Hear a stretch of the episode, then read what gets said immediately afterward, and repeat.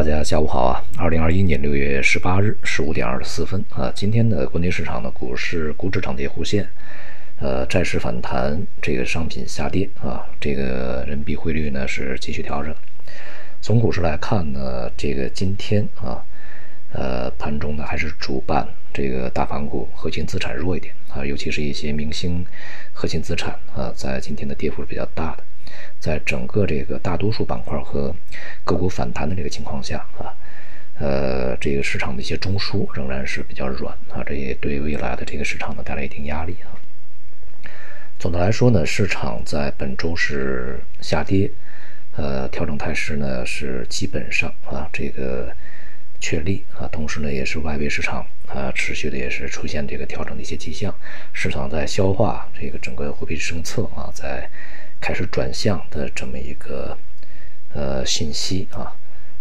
不过呢，由于这个整个政策转向呢还需要一段时间，这段时间里面相对会比较温和一点啊，所以说市场的一些成长股啊、成长板块在前面调整比较大啊，一些板块呢还有一些这个表现的空间啊，但是呢似乎也不是特别巨大。呃，未来呢，这个在整个全球大的货币政策和财政政策。逐步的收敛的过程中啊，资产会面临呃比较明显的压力，而在外围呢，对于这个经济数据而言呢，相对来讲比较稳定啊，没有特别大的起伏。呃，有一些这个数据呢显示，在前期的一些呃，比如说美国、欧洲啊，前期的一些这个疫情之后啊，快速的一些这个经济数据反弹呢，也开始变得平稳。这个和中国的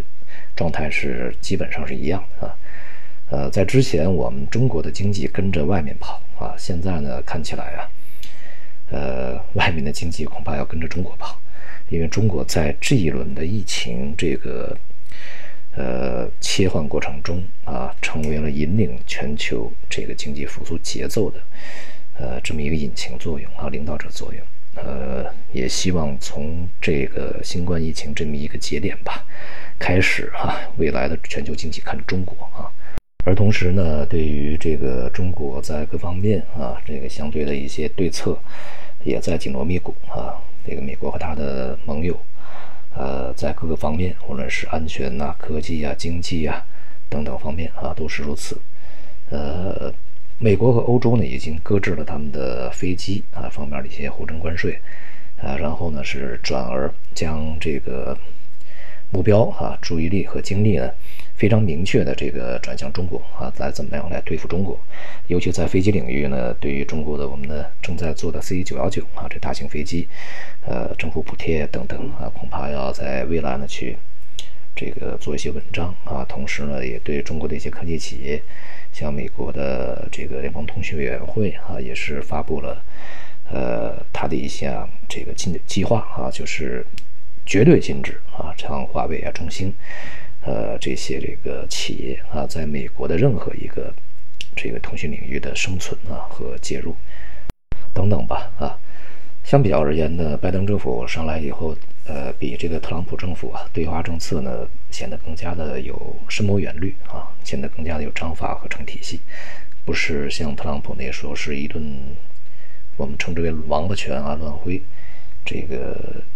目前看呢还是在。稳步的啊，这个矩阵这样的一个形式向向前去推进，这个也是始终的对于未来全球经济的一个重大的阻碍。